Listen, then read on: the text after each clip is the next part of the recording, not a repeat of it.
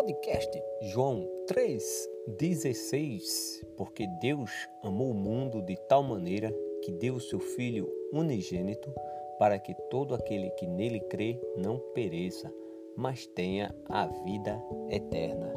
Que a graça e a paz do nosso Senhor Jesus Cristo, que reina para todo sempre, esteja com cada um de vocês, meus queridos ouvintes. Vou dizer algo importante, amados.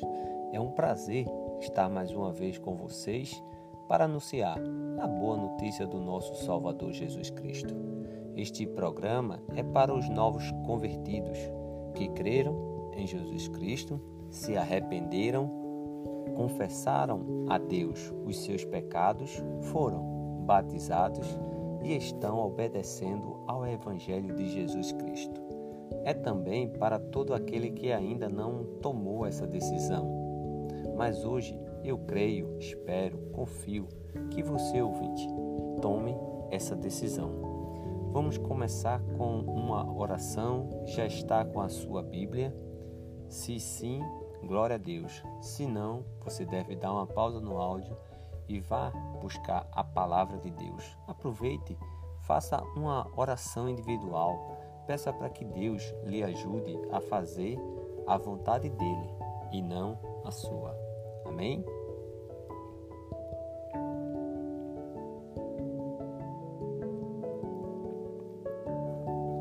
Vamos dar mais um passo em nossa caminhada cristã. Vamos caminhar juntos. Está começando mais um programa, podcast João 3,16.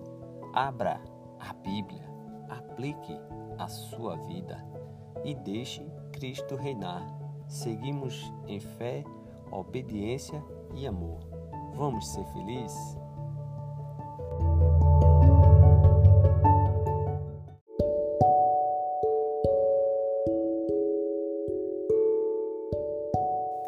Versículo para meditação: Evangelho de João, capítulo 16, versículo 4. Evangelho de João, capítulo 16, versículo 4 está escrito. Mas eu estou falando essas coisas para que, quando chegar a hora, vocês se lembrem de que eu já tinha dito isto para vocês. Eu não lhe falei isso desde o princípio, porque eu estava com vocês. Vamos fazer pergunta ao texto. Quem está falando? Jesus. Para quem? Os discípulos. Qual o propósito? Chegar a hora. Quando chegar a hora.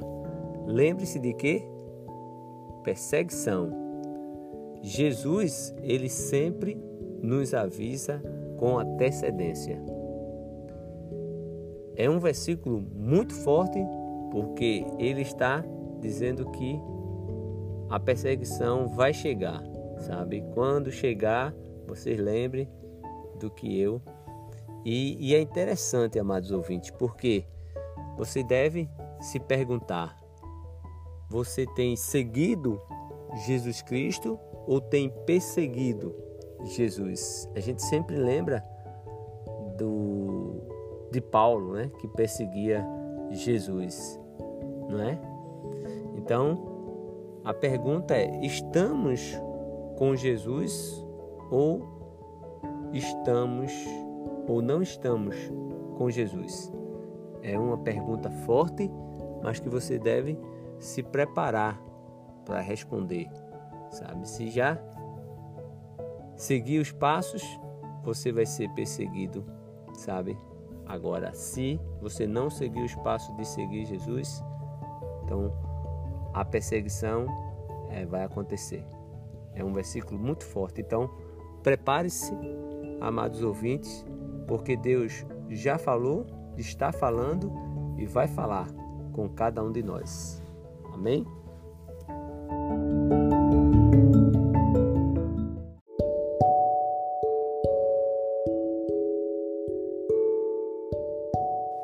Chegamos ao programa 115, amados. Já oramos, já fizemos uma pequena reflexão. Agora vamos ler esse versículo no seu contexto. Ok? Porque um versículo fora do contexto é um pretexto. Esse programa não é para tornar você ouvinte um perito da lei, não. O propósito é você ter uma comunhão, uma confiança, uma convicção maior em nosso Deus. Amém? Glória a Deus. Amados ouvintes, vocês sabem por que o mundo odeia Jesus? Vocês sabem por que o mundo odeia o cristão?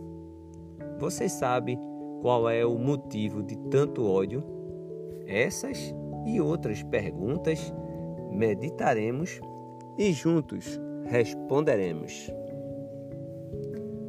Vamos fazer uma viagem e voltar no tempo. João escreveu entre os anos 70 a 90 depois de Cristo.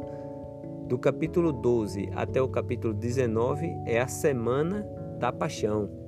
Então, é discurso né, no caminho para o jardim. Então, hoje nós vamos ler do capítulo 15, versículo 18, até o capítulo 16, versículo 4.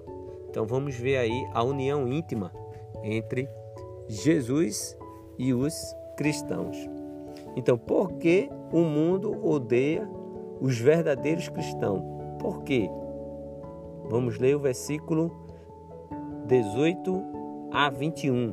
Está escrito: Se o mundo odeia vocês, saiba que antes de odiar vocês, odiou a mim. Palavras de Jesus, muito forte, não é? Se o mundo odeiam vocês, saiba que antes de odiar vocês, odiou a mim. Se vocês fossem do mundo, o mundo amaria o que era seu. Mas vocês não são do mundo, pelo contrário, eu dele os escolhi e por isso, o mundo odeia vocês. Lembre-se da palavra que eu disse a vocês: o servo não é maior do que o seu senhor.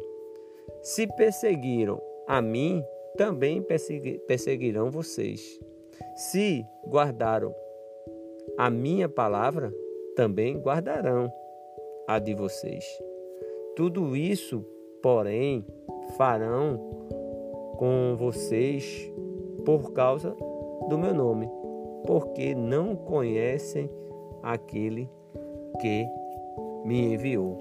Então, aqui nesses versículos fica muito forte, né? Jesus disse, ó, vão odiar você, mas lembre-se, antes de odiar vocês, o mundo odiou a mim. E o mundo não ama o cristão. Por quê? Por que o mundo não ama o cristão? A pergunta é bem simples. Por quê? Porque não são do mundo. Muito interessante, não é? E Jesus novamente repete: o servo não é maior do que o seu Senhor. Então, se perseguiram, Jesus disse: se perseguiram a mim, também perseguirão vocês. E por que o mundo faz isso? Olha só a resposta de Jesus: porque não conhecem aquele que me enviou. Versículo 18 e 19: o sistema do mundo humano em oposição aos propósitos de Deus é sem dúvida nenhuma é a perseguição. A perseguição ela é inevitável. Versículo 22 a 25. Porque o mundo odeia Deus? Porque o mundo odeia Deus? Versículo 22 a 25. Ele diz: Se eu não tivesse vindo e lhes falado, eles não teriam nenhum pecado, mas agora não tem desculpa do seu pecado. Quem odeia a mim, odeia também o meu Pai. Se eu não tivesse feito entre eles as obras que nenhum outro fez, eles não teriam nenhum pecado. Mas agora não somente viram, como também odiaram tanto a mim como o meu Pai. Isso, isso, porém, é para que se cumpra a palavra escrita na lei deles. Está escrito: Odiar, odiaram-me sem motivo. João 15, de 22 a 25. Então, o mundo odeia a Jesus, e aqui Jesus diz: Quem odeia a mim, odeia também o meu Pai. E o, o último, última frase, né? O último fala desse versículo 25 é muito forte. Odiaram-me sem motivo. Já imaginou, amado ouvinte, a pessoa odiar você sem você ter feito nada? Imagina, não é? É muito interessante. Você não faz nada e você é odiado. E o mundo, ele é cruel, não é verdade? Agora, o versículo 22, amados. Aí temos aí os privilégios e a responsabilidade, né? É, e privilégio e responsabilidade andam juntos, não é? Os judeus eles viram Jesus e não quiseram. Então é algo também muito interessante. Agora vamos ver o espírito do testemunho, versículo 26 e 27, está escrito: Quando, porém, vier o consolador, que eu enviarei a vocês da parte do Pai, o espírito da verdade que dele procede, esse dará testemunho de mim. E vocês também testemunharão, porque estão comigo desde o princípio. João 15, 26 e 27. Então, o Espírito, né? O Consolador é o Espírito Santo. Quando, porém, vier, quando é que ele vai vir? Na realidade, ele já veio. Mas aqui, quando, Cristo, quando ele vier, é porque Jesus ainda não tinha ido à cruz. Não é verdade? Então, agora, Jesus foi, foi à cruz, venceu o último inimigo, ele disse: Vou preparar uma morada e voltarei para buscar. Enquanto isso, aguarde, não é verdade? E aí chega-se ao capítulo 16, do versículo de 1 a 4, está escrito: Falo essas coisas para que vocês não se escandalizem. Olha só, Jesus está dizendo que isso é para quando acontecer, não fique escandalizado. Não, certo? Ele, vai, ele continua: Eles expulsarão vocês das sinagogas e até chegará a hora em que todo aquele que os matar pensará que com isso está prestando culto a Deus. E aí a gente lembra do, do Paulo, né? Paulo era perseguidor, ele matava e achava que estava prestando culto a Deus, né? Continuando, está escrito: Isso farão porque não conhecem o Pai nem a mim. E aí vem uma pergunta para você, ouvinte. Você conhece o Pai? Conhece Jesus? Jesus, ele disse certa vez João 10, 30, né? Ele diz: Eu e o Pai somos um. Então, se você quer ver o Pai, olha Cristo. Né? É muito interessante. Continuando o texto, mas eu estou falando essas coisas para que quando chegar a hora, vocês se lembrem de que eu já tinha dito para vocês. Eu não lhes falei isso desde o princípio, porque estava com vocês. Então, enquanto Jesus estava com os discípulos, não havia necessidade mas agora que ele está indo para a cruz, ele vai deixar tudo perfeito. Olha, vai haver perseguição, né? E aí, hoje, você precisa entender de que lado você está. Você não pode estar em cima do muro, porque o muro já pertence ao inimigo de Deus. Você tem que ser luz, né? Então, é seguindo o caminho. Aqui, ele, ele começa no versículo 16 muito forte, dizendo: Ó, fala essas coisas para que vocês não se escandalizem. E os cristãos hoje no mundo está sendo perseguido? Com certeza, está sendo perseguido. E muitas vezes o verdadeiro cristão na faculdade está sendo perseguido, no trabalho, na sua família, até na sua família ele é perseguido por alguns familiares, alguns entes queridos, sabe? E, e aqui as pessoas elas não conhecem a Deus, não conhecem a Jesus e por isso que perseguem, né? É interessante. Ele ele coloca algo muito forte aqui. E chegará a hora em que todo que todo aquele que os matar pensará que com isso está prestando culto a Deus. Quantas pessoas que não conhecem é, a Deus e outros que conhecem de uma forma diferente, que presta um culto diferente. O culto racional é o de Romanos. Apresentai o vosso corpo como sacrifício vivo e agradável. Não é verdade? Esse é o culto racional. E a prestação de conta é com Cristo. Mas aqui a perseguição ela vai existir e ele já deixou por escrito. Vocês não se escandalizem. Mas nesse momento eu quero que você reflita e ouça o convite que irei fazer.